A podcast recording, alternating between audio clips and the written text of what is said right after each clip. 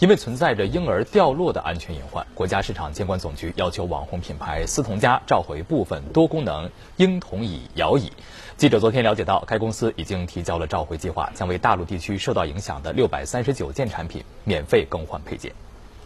记者在位于湖滨路上的这家思童家专卖店看到，涉及召回的这款产品仍在销售。店员表示，已知道有产品正在召回，现在销售的产品不涉及召回批次。本次召回的产品共涉及五个型号，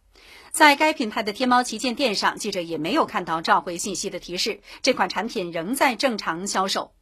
这次召回范围内的产品因婴童椅配件模具的更换，可能会出现安装指示灯已经亮起，而摇椅与婴童椅尚未完全固定的情形，有可能造成摇椅与婴童椅脱离，存在婴儿掉落受伤的隐患。中国目前为止没有发生过任何的伤呃事故和伤亡。事实上，在这六百三十九件销售的产品中，并不是每，并不是所有的都会出现这样的问题。对于召回范围内的产品，消费者可通过邮寄或在门店调换的方式更换新配件。